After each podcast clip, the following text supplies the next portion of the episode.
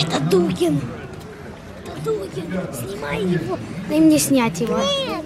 Снимай его. Это, это Александр Гелевич Дугин. Так и запоминайте. Вот он.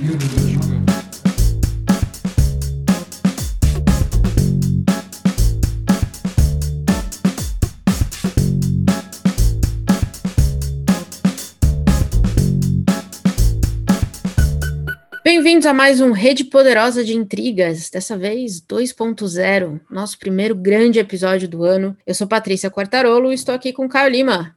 E aí, Pati? Pronto? Cara, nasci pronto. Eu amo desafios. muito bem, muito bem. E hoje a gente vai falar de um livro uh, que chamou nossa atenção no minuto que foi anunciado. Na verdade, chamou a sua atenção, você ficou maluco e me fez comprar também. Basicamente foi isso que aconteceu. Essa é a minha versão, ninguém vai me fazer mudar. Nós vamos falar de Meninas, da Lyudmila Ulitskaya, que saiu pela editora 34, com tradução do fabuloso Irineu Franco Perpétuo. O que, que é Meninas? Me conte, Caio. Cara, Meninas é o primeiro livro da Lyudmila Ulitskaya publicado aqui no Brasil. Ele vem numa coleção de seis contos retirados de um outro livro maior e basicamente a autora mesma significa esse livro a partir de uma visão de meninas entre 9 e 11 anos nos anos 50, na transição, né, da morte de Stalin. Então, tipo, existe a presença dele vivo e também existe a presença da memória dele e como isso se impunha à época, sempre por uma visão micro, pessoal e espacial, né? Tudo sempre visando uma, uma vida cotidiana, uma vida comezinha de pessoas comuns, no caso, meninas de 9 a 11 anos. Muito bem, muito bem. Quando a gente fez o episódio do Dostoiévski, qual foi o último? O, o, acho que o Homem do Memória. Subsolo? Memória é, do Subsolo. Memória do Subsolo.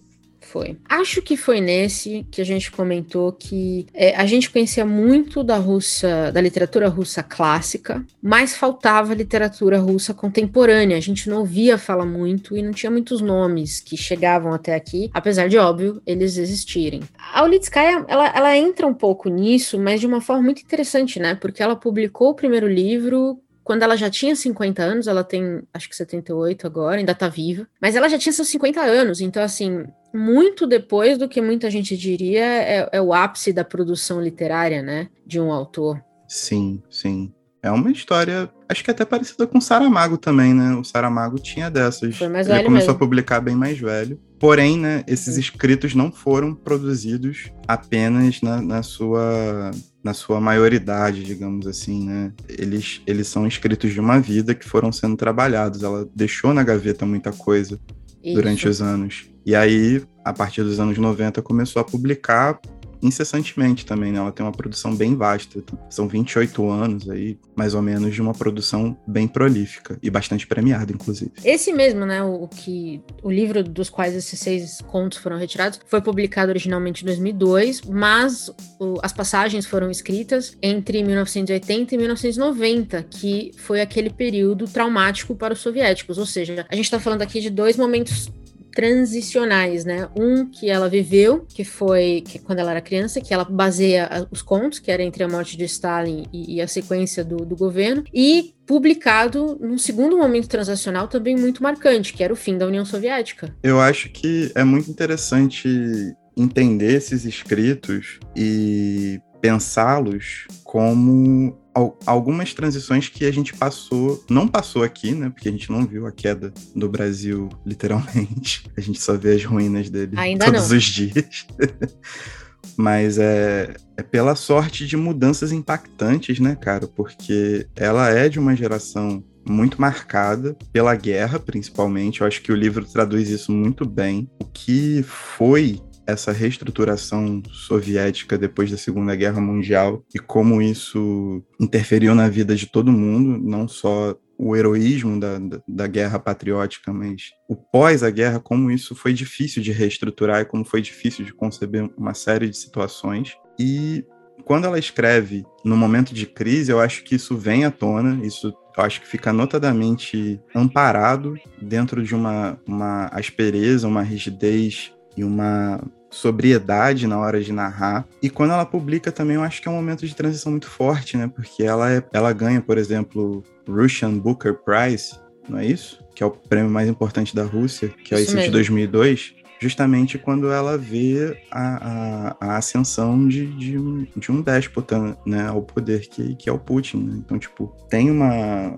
tem uma série de movimentos e reviravoltas que eu acho que estão muito bem traduzidas na construção do próprio Meninas, assim, né? É, a gente vai até comentar isso um pouquinho mais para frente, porque eu acho que a questão fulcral desse livro, mas a, a fractalidade também se reflete um pouco na vida dela, nessas transições muito bruscas, nesses momentos de muita força histórica no macro, mas que interfere no universo de cada um. São muitas figuras, muitos acontecimentos gigantes, sabe? Completamente. E acho que colocar também na voz de crianças, né, esse contexto Sim. na voz de meninas, eu acho que também purifica um pouco o sentimento de uma geração, sabe? Não, não é mais uma questão a política tá certa ou errada, é como de fato crianças estão respondendo ao que elas veem. Tem uma fala muito boa dela numa matéria, se eu não me engano, do Rascunho ou da Folha, eu vou deixar o link dos dois, que ela fala assim que na vida em família é, ela sentia zonas de silêncio. Não se falava sobre certas coisas na frente das crianças, mas as crianças são muito sensíveis ao estado de ânimo dos adultos. E o sentimento de medo que os nossos pais experimentaram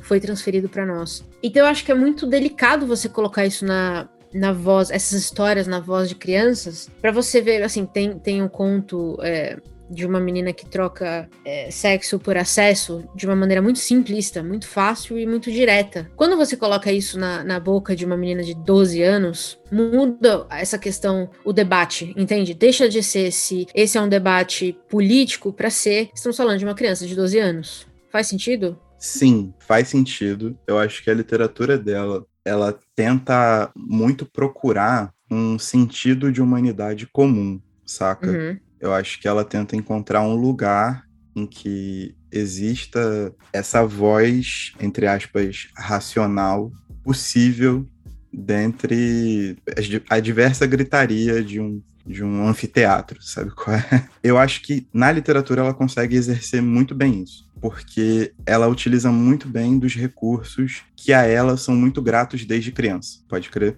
Uhum. Então, por exemplo, ela diz numa entrevista para Al Jazeera, se eu não me engano, que boa parte da literatura dela, que fazia sucesso, eram os contos de terror, suspense e mistério. E ela tem muito essa marca Primeiro, pelos silêncios que ela retrata no próprio livro, e também por como os russos desafiavam esse terror, suspense e mistério com esse humor que é quase desconfortável. Então, ela tem uhum. recurso suficiente, isso é, um, é indiscutível, e consegue trabalhar isso tecendo camadas de suspense, barra terror, barra mistério, com camadas de humor, sátira, sabe qual é? Ironia, às vezes desconfortáveis. Ela consegue trabalhar muito isso. A, a, literatura dela é muito forte no momento em que ela precisamente tenta demonstrar essa, esse senso geral, ainda mais através da voz de meninas, né? Que aí já é uma, uma problemática segunda que esse livro tenta abordar. Tem uma questão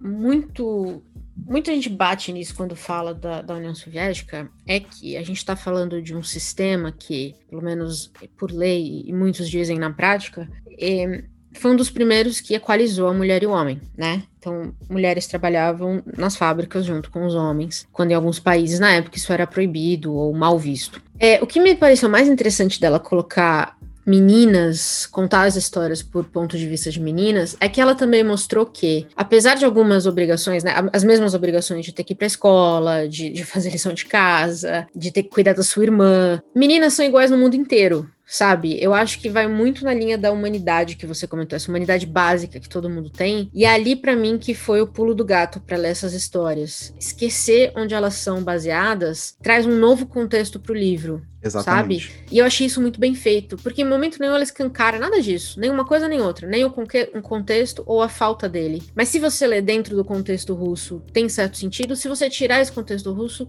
tem outro sentido. E os dois dão certo ela fala muito sobre um resgate, né? Ou sobre uma não digo um resgate, mas sobre um, uma retomada do caráter universal que a literatura russa sempre exerceu, né? principalmente durante a, a, a era de ouro da literatura russa. Uhum. Tolstói, é, Dostoiévski, Pushkin, esses caras todos, né, principalmente caras, e aí é um problema que ela pontua muito bem, que sempre tiveram esse, esse caráter universal para tentar colocar as questões, principalmente russas, né? Todos são russos. Eu acho que essa chave de leitura, quando a gente reconhece que o próprio, o próprio sistema soviético ele tinha as suas contradições, como qualquer outro sistema tem, a gente consegue interpretar um pouco melhor aonde a, Lu, a Lyudmila quer chegar com a literatura dela e por que uhum. ela é tão reconhecida e tão lida no mundo todo, sacou? Eu acho que tem muito disso. E pô, não sei se você reparou dessa forma, mas ela tem, ela tem uma fome na escrita dela. Eu acho que ela tem, por mais que sejam crianças e tenha uma, uma questão de docilidade, a literatura dela é muito agressiva, sabe? Eu gostei muito disso. Tipo, ela é muito direta nas frases, ela não. Quando ela tenta brincar com algumas frases de efeito, fica um pouco até engraçado. Mas o uhum. grosso o grosso do livro ela, ele tem muito impacto. E eu acho que esse impacto ele, ele acaba tendo um efeito de realmente te puxar para dentro de uma universalidade mesmo, sabe? Isso, isso me tocou bastante durante a leitura. Para mim foi muito importante ver por essa chave. Concordo demais. E aí que eu acho também que é, é, é uma grande sacada colocar na voz de meninas, porque Sim. essas histórias pesadíssimas contadas por homens não teriam o mesmo efeito, ou contadas por mulheres mais velhas não teriam o mesmo efeito. É, é quando você vê essa violência em contraposição à inocência, basicamente, que eu acho que ela faz muito bem. Então as meninas comentam, por exemplo, acho que o pai de uma delas ficou um tempão preso e não aparecia em casa, ou quando aparecia ele estava esgotado de trabalho. Assim, você sente que a violência do dia a dia da vida como, como trabalhador, que a gente também conhece hoje, tá ali em contrapartida a uma criança inocente que só quer brincar com o pai quando ele chega em casa, sabe? Eu acho que ela, ela deixa essa violência ainda mais evidente e também mais escancarada pra gente trazer para os dias de hoje. É muito fácil ver essa mesma cena hoje em dia. Sim, total. Sabe? Então, assim, achei incrível. Total. Eu, particularmente, gosto muito do conto 2 e do conto 3, porque eles acabam sendo meio que complementares, né? E o conto 2 fala do. Eu esqueci o nome da personagem porque minha cabeça é um cocô para nome, mas sobre o cara que vai pra guerra. Isso, não é que tá preso, ele vai pra guerra, é isso mesmo. Ele vai pra guerra, a esposa fica grávida da partida dele, mas meio que esconde o fato dela estar tá grávida, só que ela acaba contando pro resto da família que conta pro cara que se sente traído. né? O cara tá no front, recebe, recebe a mensagem do irmão dele. e acaba achando que foi traído. E quando volta, ele encontra a, a mulher maluca, porque ela vivia à espera dela e a realização do casamento, que são os dois filhos. E quem toma conta da família é a avó, que é uma descendente de armênios, do povo, né? Toda a parte cultural que ela tinha, e ela era de fato uma pessoa excêntrica. Mas esse homem, assim que se depara com a, a esposa que não consegue reagir a nada, acaba cuidando das filhas, se afeiçoa a elas. E no conto seguinte, que é a Enjeitada, já mostra essas duas crianças mais velhas, com nove, oito anos por aí, e a personalidade, né? São gêmeas e as personalidades divergentes das duas. Uma consegue manipular a outra de uma maneira muito, muito cruel, inclusive. Apesar de serem coisinhas de criança, né? Crianças são monstrinhos. Crianças são monstrinhos. E eu acho que é aí que tá o segredo, tipo, a violência da guerra e a dinâmica do casal do cara que vai para o front sem a perspectiva de voltar para casa, né, numa guerra, num cerco que durou mais de três anos, junto com uma esposa que recebe notícias contínuas de homens que estão caindo pelo, no front e suas vidas nunca serão as mesmas novamente e que acaba sendo descredibilizada pela fofoca que acontece via carta, né? meses e meses e meses para você receber uma notícia. Isso é contado de uma forma muito é muito forte, sem dúvida, mas existe um, um, contexto, existe um amarrado e quando ele de fato encontra as crianças e decide cuidar dessas crianças, as coisas meio que acabam de uma maneira muito terna. Para no conto seguinte, quando essas crianças já já estão um pouquinho maiores, elas serem protagonistas de monstruosidades assim muito que vem de uma inocência, mas, sabe, existe uma relação inata entre entre esse, essa monstruosidade, essa forma de, de, lidar com o outro. É muito engenhoso da parte dela tentar captar essa essência humana, sabe? É muito, é muito diferente também de muita coisa do que a gente vê hoje, inclusive. Meio que a proposta do. Esse ponto específico, a enjeitada, Sim. é meio que a proposta do, do Senhor das Moscas, eu acho, que é mostrar que todos nós temos um pouquinho de, de animal mesmo. E dadas as, as chances, a gente vai fazer o mal às vezes por brincadeira infantil, às vezes por ciúme. E, e meninas é muito interessante, porque é, as meninas. É, minha irmã, por exemplo, a gente é muito próxima em idade, nós não somos gêmeos, mas nós somos muito próximas em idade, a gente tem um ano e pouquinho. E ela descreve muito bem como é a relação entre meninas, que eu, eu imagino é diferente, é muito mais passiva-agressiva do que agressiva pura, que eu acho que é a relação de meninos, sabe? Eu acho que meninas aprendem desde muito cedo os códigos de conduta passiva-agressiva, manja? Que é, você não vai cair na porrada, mas você vai falar que hoje ela tá, esse vestido deixa ela horrorosa. Acabou com o dia dela. Manja? Verdade, real, real. É, é, muito é muito sutil a forma como ela faz isso, mas me lembrou muito a forma como eu e minha irmã éramos quando éramos crianças, né? Nós éramos muito próximas, mas quando você tá brava, o que, que minha irmã fez um dia? Pegou meu CD da Mariah Carey e destruiu. Você entendeu? Ficou você entendeu? sem falsete, pô. Então, assim, acabou com o meu dia naquele dia. Muito sutil. Então eu acho que ela também traz isso muito bem na, na Gaiané e na Victoria, que são minhas duas personagens preferidas, acho que justamente por isso. Porque é, elas são muito, para mim, são muito reais, são muito verídicas.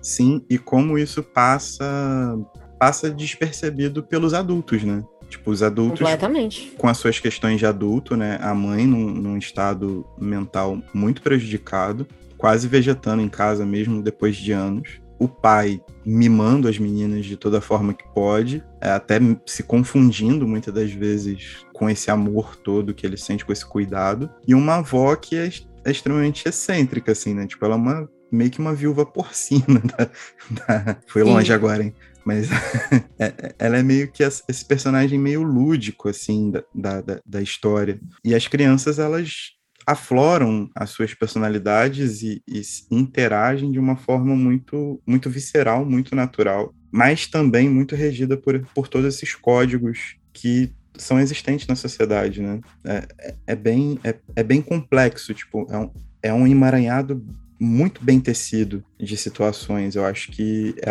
é, é, um, é uma grande vitória dela, inclusive a capacidade dela de quando parece que alguma coisa está meio que escapando ou fugindo muito, ela já agarra de novo e traz para o contexto do, do, do excerto, do conto, da passagem que ela quer. Ela tem essa habilidade muito, muito proeminente, assim, é, é muito, muito difícil encontrar uma pessoa tão segura de caneta dessa forma. Ela fez uma coisa que, na verdade, eu só vi antes num livro é, chamado Coração Azedo, da Jenny Zhang que eu li já faz uns anos, mas é óbvio que, dada a data de lançamento, a, a, o Litskaya fez isso antes, que é trazer personagens de uma história para outra, né? Ou, ou, meio que, quase que como você falou, né? Que os dois contos que você citou é, são quase sequenciais, eles, eles se complementam perfeitamente. E aí dá aquele gostinho pro, pro leitor de que ele não tá lendo só contos, que ele tá lendo uma história muito mais completa do que aquilo. Eu, quando eu escrevi sobre o livro no, no Instagram, eu falei, olha, a impressão que eu fiquei é que ela,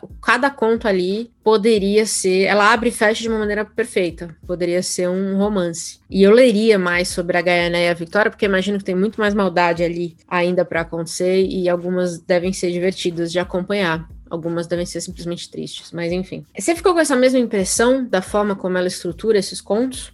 Cara, eu penso no seguinte: a princípio, eles me dão uma impressão muito grande de contos. Contos separados, únicos. Eu, uhum. eu, eu os trataria dessa forma. Mas no, no próprio pós-fácil, em outros textos, ela intitula esse trabalho como sendo um, um romance fractal. Hum. Eu gosto de coisas diferentes.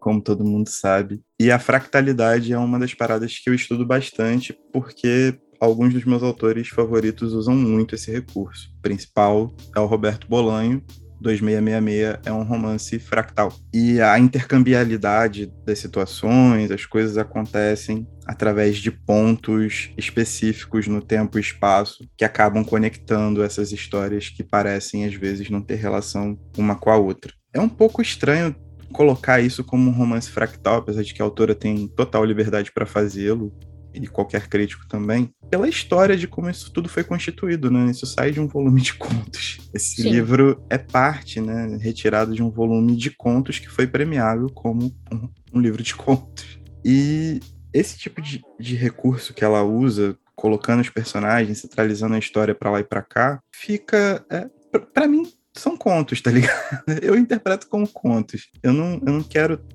tentar colocar uma parada muito tecnicamente, primeiramente porque eu não sou um crítico. Segundamente também porque, pô, sei lá, eu sei que eu vou me enrolar falando e vai ficar tudo muito abstrato. Mas para mim são contos, tá ligado? Por mais que ela diga que é algo fractal, etc, tipo, não funciona para mim dessa forma. É, eu, eu também acho muito filosófico. É a mesma, é, para mim é a mesma coisa que eu tenho com autoficção. Às vezes eu acho que são só só Exato. Códigos exato. que o povo cola para se dizer que é diferentão e eu não escrevi ficção, aqui é autoficção e bababá. Para mim continua sendo denominações que o pessoal usa só para não ser igual a todo mundo. Posso é... falar o que eu acho, sinceramente, Manda. desse tipo de situação? Uma pausa nesse episódio para te contar algumas coisas muito legais. Você sabia que o Rede Poderosa tem um site? No www.centralredepoderosa.com você encontra as referências de tudo que falamos nos episódios e a lista completa das recomendações dos BOs. Além disso, estamos em todas as plataformas de streaming e no Spotify você também pode acompanhar a playlist Rede Poderosa com as músicas que usamos nos episódios e também o que recomendamos nos BOs. Por fim, você pode nos seguir no Instagram em Poderosa Rede, onde teremos uma caixinha de pergunta toda terça-feira para você perguntar e comentar o que quiser. Nós responderemos e comentaremos alguns envios em um episódio especial. E agora, de volta à programação normal.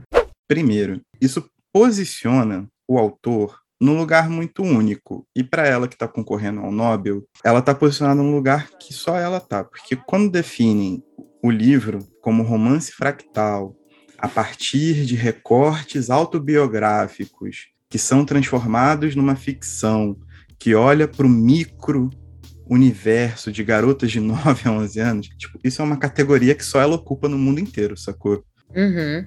Eu acho que pra gente que é leitor comum, que não dá prêmio para ninguém, a não ser o nosso prêmio do Rede Poderosa, isso não faz a menor diferença, isso não significa absolutamente nada, sabe? Sim. E, para completar, eu acho que quando você coloca todos esses pequenos fatores e tenta posicionar a fractalidade de uma forma não muito bem definida e posicionar essa coisa dos recortes autobiográficos que dão origem a um romance ficcional passado na União Soviética, nananana, isso inibe um pouco essa questão do, da pessoalidade dentro da narrativa, essa coisa do aqui contém minha vida, aqui não contém, aqui você pode falar, aqui você não pode, etc. Isso inibe um pouco do poder que você tem de criticar a obra dela, sacou? Porque é porque tudo pode se tornar um ataque pessoal, pô. A pessoa pode se sentir ofendida porque você achou o livro ruim. Você vai falar, pô, você acha minha vida ruim, mano? Que isso? Não é o caso desse Acho. livro, óbvio. É, não, mas é isso. Essa é a minha crítica com a autoficção Sabe? também. É você Exato. ficar criando esses, esses nomes que não fazem sentido. Não Exato. faz sentido. Pra gente. Não que, existe. Que vive, tipo, o mundo aqui, e gosta de ler e se interessa por literatura a ponto de querer fazer um programa sobre literatura, isso não faz a menor diferença, sabe? É? Se ela colocou, se ela pingou dentro de uma memória dela personagens novas, criou uma situação, definiu o, o espaço e, e, escreveu, mano, é ficção, tá ligado? O teor do tempo. Ponto final. O teor do tempo, a questão da experiência pessoal ela tá presente basicamente em todo livro que existe, sabe? Isso não, não, não muda muito essa, essa, essa configuração. Então eu acho que funciona mais para isso, para efeitos do, da glória, dos louros de, um, de uma premiação tão importante quanto um Nobel, quanto um Russian Booker Prize, ou quanto qualquer outra premiação grande dessas, né, nacional ou internacional, quanto para efeito de crítica. É muito, fica muito difícil criticar. E aí, né, já entra numa outra história que, que eu falo fortemente sobre como a crítica tem, tem sido bastante complicada nos últimos tempos, aqui no Brasil, principalmente, mas ao redor do mundo também, sabe? Então, eu acho que é mais ou menos por aí. Para mim, são contos ficcionais bem escritos, bem modelados, de uma pessoa que sabe o que está fazendo. Ponto. Concordo. E para mim funcionam como contos. É isso. E, eu gosto dela repetir personagens, acho, acho isso muito legal. Trazer as duas gêmeas que foram protagonistas de um conto para personagens secundários em outro. Acho muito legal isso, porque meio que dá a sensação de que você tá vendo toda uma vida, né? Em volta, assim, um, um 180 graus. Acho super legal, mas são contos. Se você lê eles separados, eles funcionam tanto quanto se você lê eles juntos, um atrás do outro. E, e é isso. Eu acho que a gente tem que parar de ficar querendo diferenciar o povo ou se diferenciar com base em, em denominações que não fazem muito sentido. Mas enfim, eu acho que pelo menos uma coisa boa que a gente pode dizer da Uritskaya, a gente disse muitas coisas boas, na verdade, da Uritskaya, mas uma coisa legal que eu quero reforçar da editora 34 é, primeiro, ela é a primeira mulher, né, na, na coleção Leste. Veio eu realmente tarde, espero bem que tarde. venha, é, vem tarde, pois é, 30 anos pra chegar aqui. Eu espero, 20 anos pra chegar aqui? Não, 20. 30, pô, 30. Não, A- 2002. Não, a 34 já tem a coleção Leste há 30 anos. Ah, tá, tá, tá. Mas É. ela, eu digo especificamente. Ah, sim, com certeza. Então eu espero que, que eles tragam mais essa literatura contemporânea, porque tá bem claro que, que existe ali um, um conteúdo relevante. E eu gostaria muito de ver o que tá saindo da Rússia de 2000 para cá, como você pontuou no começo, que é, digamos, a nova, a nova roupa do imperador, né? Nós temos um novo, vamos pôr entre aspas, um novo czar ali. O que que tá acontecendo? Então eu acho que eu espero, tô aqui deixando meus votos para 34, de ver mais disso, ver mais da Ulitskaya, gostaria de ler mais dela, e ver mais russinho contemporâneo também. Traz o povo para cá. Sim, eu acho que existe uma função muito importante para a editora 34 nesse momento, que ela abre a publicação de mulheres para a coleção Leste, de procurar outras mulheres escritoras russas que foram muito importantes para a história, sacou? Marina Tsivetaeva vai ser publicada pela 34 e já é uma autora traduzida em larga escala aqui para o Brasil, Ana Akhmatova. Essas autoras, elas existem no universo russo, elas têm uma relação de muita potência para a literatura russa e para contextualizar as épocas em que elas escreveram. Existe hoje uma necessidade muito forte, e isso é muito reforçado pelo que a gente consegue ler da própria Lyudmila, de começar a caminhar nesse espaço, sabe qual é? Porque realmente, se a gente for pensar, facilmente olhando para minha estante, além da coleção Leste, né, que está aqui, todos os outros livros que eu tenho,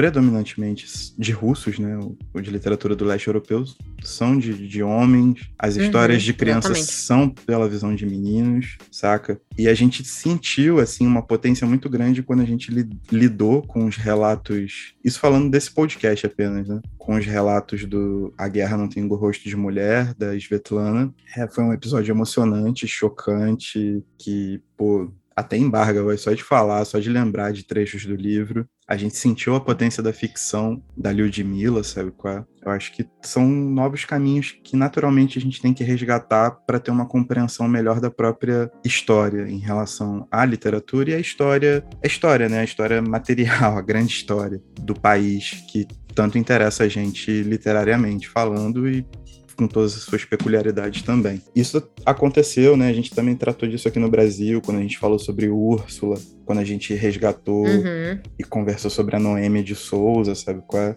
Não é que eu esteja autorreferenciando tudo que a gente faz, não, mas eu tô. Exato. Não Mas é pra falar só que- episódio nosso, mas todos esses estão aí disponíveis em todas as plataformas. Mas eu acho que é uma, é uma espécie de, de olhar que a gente tenta ter para conseguir reconstituir a história de uma forma mais verossímil, inclusive. Se a gente for pensar na história agregando todas essas visões possíveis que foram apagadas com o tempo, acho que a gente constrói uma grande história muito mais verossímil e o trabalho de escovar a história contra pelo, como diz Walter Benjamin, se torna muito mais, mais fácil, sacou? Quando a gente vai abrindo esses caminhos. Então acho que é um trabalho que, que fica aí. Fica a dica aí, Editora 34. É, eu sei que vocês têm um conselho editorial bambambam bam, bam e tal, mas fica a dica, tá? Eu pensei muito nesse livro depois que eu terminei, e eu até tentei, eu tava pensando se tinha como a gente ligar ele ao, ao fim do Homem Soviético da Svetlana, porque eu acho que é um livro que, que, que fala muito do período em que essas histórias foram escritas, né? Entre final de 80 e começo de 90. Sim.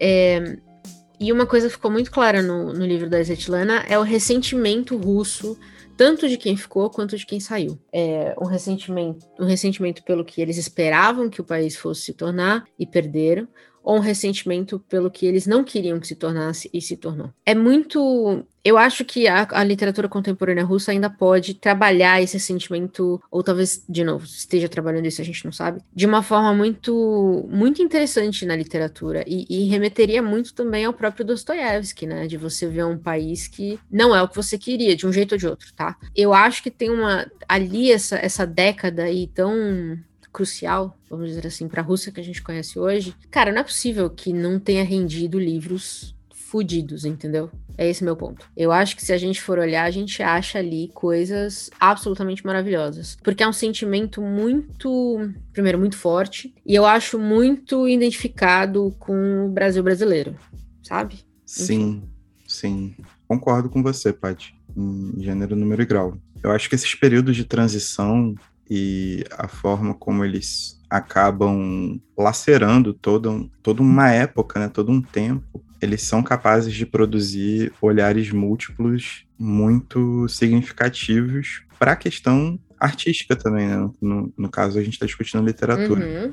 Não só no momento em que são feitos, mas depois. Eu só rechaço muito a ideia de que, tipo, que foi uma coisa que foi assim, uma pitada de, de uma coisa que acabou aparecendo um pouco no pós-fácil, de que a gente tem que esperar anos e alguns textos sobre a, a, a Lyudmila também na internet, de que nós devemos esperar anos para saber se uma coisa foi boa ou ruim, porque as pessoas não, não têm anos, né? Essa micro, essas micro-unidades, essas coisas cotidianas que a própria Ludmilla busca estão acontecendo no momento, sacou? Uma literatura avaliativa anos depois, assim, concreta, eu acho que é uma parada meio, meio bizarra e isso fica apontado em alguns textos que falam sobre o livro, não no hum. livro em si. O livro é escrito numa época e reflete aquilo. Mas é só um, um, um alerta que eu sempre deixo, né, mano? Você não tem 20 anos para esperar se para esperar para ver se o, o governo Collor foi bom ou ruim, sacou?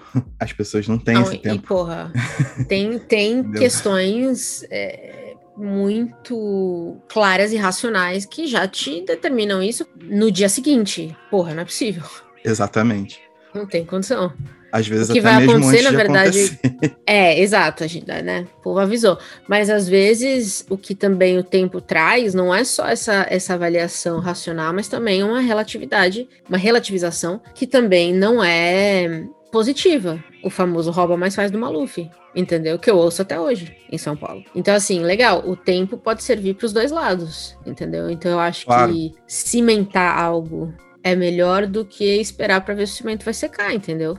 Claro. Sei lá, pode ser uma conversa boa pra gente ter no futuro, aliás. É, eu só, eu só fico muito, muito coisa assim de tipo, primeiro, existir uma, uma literatura que seja definitiva, né? Eu acho que é, é uma coisa meio, meio esquisita, principalmente quando se fala de arte, né?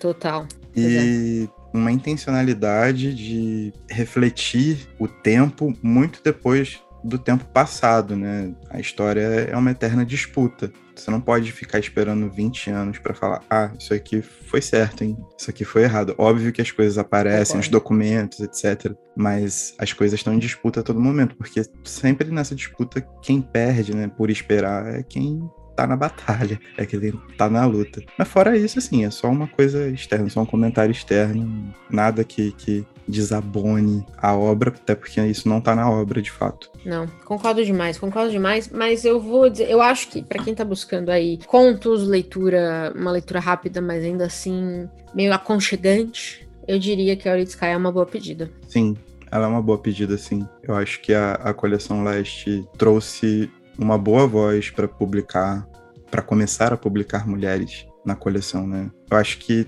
a, a Ludmilla ainda vai fazer algum barulho, não só pelas publicações aqui, mas principalmente porque, de alguma forma, ela vai passar a fazer parte do imaginário dos leitores aqui no Brasil, sendo ela uma pessoa bastante ativa, dá bastante entrevista, participa de bastante evento, eventos literários, culturais, políticos, mundo afora e aí as pessoas vão poder ouvi-la melhor. Ela tem bastante coisa para falar, de fato. Concordo. E tomara, tomara que a gente veja muito mais dela e que ela seja a primeira de muitas autoras que a, que a 34 vai trazer para muitas russinhas ou muitas autoras do leste europeu, que a 34 vai trazer para cá. Estou pronta, estou preparada, vou até abrir espaço na minha estante. É só trazer. É isso. Aqui já tem o um espaço da coleção leste separado para as novidades de 2022, sacou? É isso. Pois muito bem. É, acho que é isso. Como já frisei, recomendamos meninas. Se você quer ler algo direto ao ponto, mais gostoso de ler, divertido até certo ponto, triste em outros pontos, enfim, tem de tudo. É só ir buscar a Lyudmila Ulitskaya. Gostei desse nome, Ulitskaya. Que eu posso falar, tem uns que é impossível de falar, mas Ulitskaya dá para falar. Se, se é que eu tô falando certo, né? Aí vem alguém dizer que eu tô falando errado, mas enfim. Se você ouviu esse episódio e quer conversar com a gente sobre ele, na terça-feira vai ter lá uma nossa caixinha de perguntas, né, Caio? Agora, não, não sei, tipo, caixinha de perguntas, caixinha de comentários lá no Instagram, não sei nem como chama. Mas enfim, estamos nas redes sociais, principalmente no Instagram. Manda pra gente o que, que você, se você leu o livro, o que você achou do livro. Se você não leu o livro, o que você achou dessa conversa. E qual o seu livro de autoficção preferido. Pra gente vir aqui e destruir o livro no próximo episódio. Exatamente ou falem o que vocês acham de autoficção para ou ganharem dois amigos ou ganharem dois inimigos mortais. Pois muito bem, acho que temos um episódio. Temos um episódio. Bom começo de ano, empate. Bom começo de ano. Que nem ano passado, hein? Que a gente começou com temporada de furacões, foi aquele começo poderoso. Sim. Eu diria que estamos na mesma linha esse ano. Estamos na mesma linha. Cara, esse ano promete. É só janeiro. A gente tá no, no, no Rede Poderosa de verão. Estamos gravando tudo no Nordeste, na praia. É isso. Aliás, hum. se você quer ver o que a gente vai ler no resto do ano, a gente já definiu isso no primeiro episódio do ano. Então, se você não ouviu o primeiro episódio do ano, vai lá para saber tudo que a gente vai ler, né, Caio? E os episódios que a gente vai ter, porque tem muita porradaria vindo aí. Com certeza. Todo mês um episódio com algum livro bacanérrimo. Esse ano a gente não errou nenhuma. É, a menos que o livro seja ruim. E aí, para todos duvido. os efeitos, foi o Caio que escolheu. Duvido, esse ano duvido, mano. Esse ano a seleção foi muito forte. Foi muito forte. Também tô achando. Tô achando que vai ser foda. Então, enfim. Temos o um episódio e tá entregue? Pô, tá entregue, Paty. E tchau. Tchau.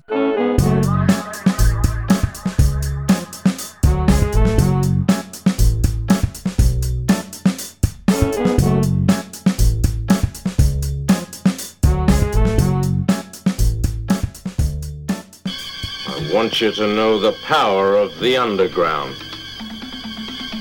We'll fight alone, just as we used to do in those days. All right. Fight just like we used to do.